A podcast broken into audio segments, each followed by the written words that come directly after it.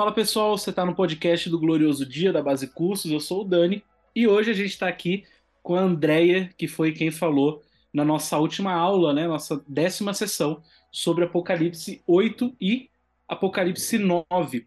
Eu acho que das tantas coisas que a Andrea destacou nessa aula, eu acho que o principal aqui, não sei se é o principal, mas é aquilo que a gente pode conversar sobre no episódio de hoje, é sobre uh, o julgamento das trombetas e como esse julgamento ele faz sentido a partir daquilo que acontece em paralelo ao Antigo Testamento, né? Como os julgamentos da trombeta e das taças fazem sentido com as dez pragas do Egito. Andréia, você pode se apresentar e falar um pouco para a gente sobre isso. Oi, gente. Então, eu sou a Andréia, eu sou uma das facilitadoras do Glorioso Dia. E eu tive o prazer de estar compartilhando um pouquinho sobre Apocalipse 8 e Apocalipse 9. E para começar, eu acho que a gente pode lembrar alguns dos conceitos que a gente tem aprendido é, no curso.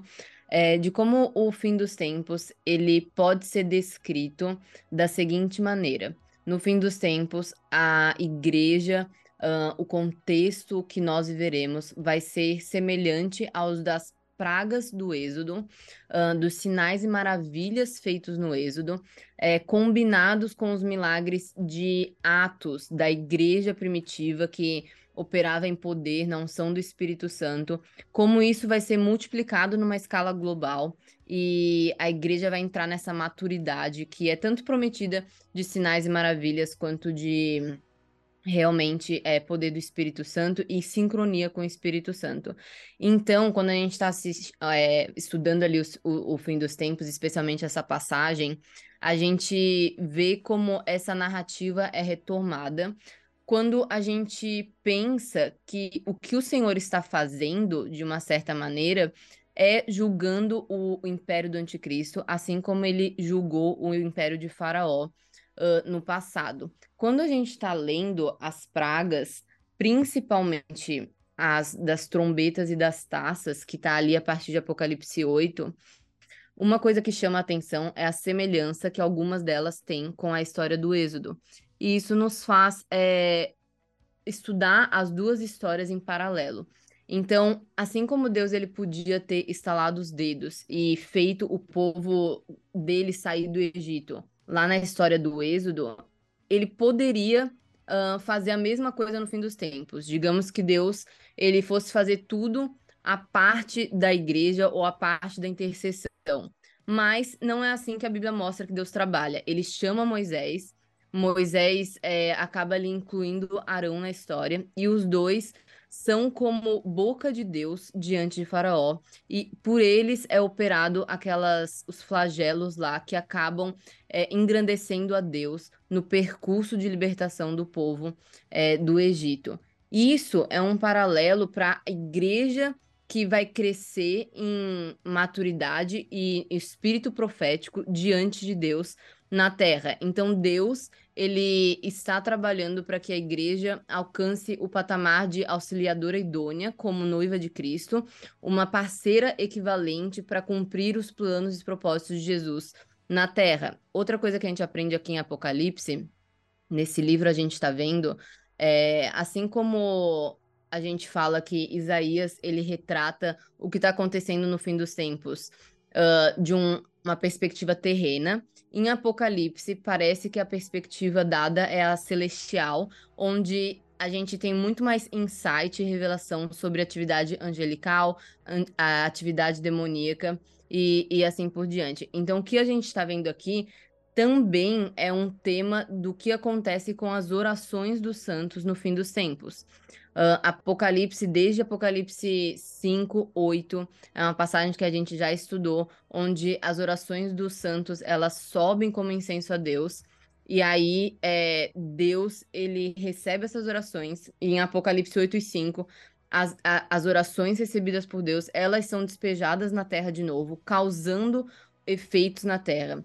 As respostas das orações dos santos são a causa desses é, flagelos também, porque através do poder que o Senhor nos deu, assim como ele deu a Moisés, essa história vai se desenrolar.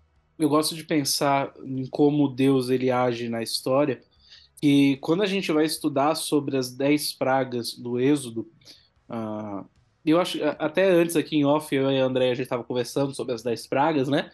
E eu acho legal relembrar aqui para vocês, para a gente uh, até poder fazer esse paralelo, né? Uh, as 10 pragas foram: as águas se transformam em sangue, a infestação de rãs, infestação de mosquitos ou piolhos, de moscas, é, pestes nos animais, feridas e úlceras, chuva de pedra, né, granizo, infestação de gafanhotos, trevas, escuridão, e a morte dos primogênitos. Né? Essas são as dez pragas do Egito. Depois a gente pode conversar sobre as sete trombetas e sete taças e algumas semelhanças, né? algumas semelhanças entre elas. Mas eu gosto de pensar é, em como Deus ele age na história de uma forma que ele cumpre o seu plano ele cumpre o seu plano e ao mesmo tempo ele, ele sabe, eu, eu, eu não sei explicar isso em, em, palavras, mas ao mesmo tempo ele, ele molda a história para aquilo que acontece de uma forma uh, contextual. Então, quando a gente hum. vai pensar sobre as pragas do Egito, a gente lembra principalmente de alguns irmãos, e isso até é, é, é uma meia-verdade, que dizem que as pragas do Egito elas servem justamente para Deus ferir uma deidade egípcia, né? Então a gente vê Deus ferindo uh, os rios, as rãs, os animais, e alguns irmãos eles vão tratar isso como Deus ferindo Isis, Sete, Ra, Nut. E quando a gente olha para o fim dos tempos, a gente vê então Deus novamente ferindo a, a, a deidade do anticristo, aquele que se coloca como Deus. Uhum. Então agora Deus ele não está mais trazendo a ideia da cultura de deuses e, e religiões pagãs, mas agora ele está ferindo com seu cetro novamente, trazendo o rumo da história, ferindo agora a ideia do anticristo e aquilo que ele que ele que ele representa. O anticristo como pessoa, como religião e como sistema, agora são feridos por Deus nas, nas sete trombetas e nas sete taças, para que todo aquele império que foi construído perante o nome de Deus, como aquele que é contra Deus, agora caia por terra, como foi feito em Faraó. Então, Faraó como uma representatividade divina, o anticristo como uma representatividade divina, Deus fere, Deus fere os deuses do Egito a partir de suas pragas, Deus fere os conceitos do anticristo a partir de suas taças. Eu gosto como Deus ele trabalha culturalmente também na história, acima de tudo, e ele traz essa linha que nos faz viver e refletir sobre como ele muda o conceito da cultura e ao mesmo tempo ele trabalha para que seu plano seja feito. Eu não sei se faz sentido, porque quem deu aula foi a Andrea. Mas. Mas uma... você falando ficou me lembrando, porque quando a gente começou lá em Isaías, um dos temas mais recorrentes de Isaías é Deus uh, confrontando a força humana, a força que o povo colocava em outros, é, outras nações, ou outras soluções que o povo achava que ia ter em fazendo alianças com outras nações. E acho que um grande tema do fim dos tempos é Deus humilhando esses outros deuses, Deus humilhando as outras forças, certo? Aqui no, nos capítulos em questão dessa semana, a gente vê que o Senhor, nos quatro primeiros, ele toca nos recursos naturais da terra, e isso abalará certamente tudo que a gente conhece como normalidade da vida, então a economia sofrerá e isso vai atingir realmente é, muitos povos, muitas nações. E depois a gente vê as pragas sendo mais graves. Então, um dos princípios que a gente trabalha aqui quando a gente estuda Apocalipse é que as pragas elas são literais, elas são progressivas, sequenciais. Quer dizer que a que vem depois é pior do que a, vem, a que vem primeiro. Então, assim como aconteceu lá no, no Êxodo também, que a última praga com a morte dos primogênitos, ela é maior. Um versículo que eu queria destacar aqui para o nosso ouvinte pensar sobre é Miqueias 7,15, porque Miqueias acontece muito depois, certo, do, de Êxodo, obviamente, e o Senhor, ele tá falando ali uma, uma frase muito clara. Ele fala assim: Eu mostrarei maravilhas como nos dias em que você saiu da terra do Egito. E aí, o que eu gosto de propor para as pessoas que estão estudando a Bíblia sempre é fazer perguntas sinceras, corajosas e honestas é, e falar quando foi que Deus fez milagres como ele fez no Êxodo. Porque se a gente olha para o Êxodo como uma história verdadeira, histórica, que Deus ele realmente abriu o Mar Vermelho, ele realmente é, fez pedra cair, é, só sobre a, os lugares que os, o, o povo hebreu não não habitava, porque na terra de Gozen lá isso não aconteceu. É, existia trevas no uh, em todo o Egito, exceto onde o povo morava, que não ficou escuro. Todos esses milagres que a gente vê acontecer lá em Êxodo, a gente não tem registro na história de algo tão grande acontecendo depois disso. Em Miqueias 7,15, o Senhor ele promete que ele vai fazer essas coisas mais uma vez.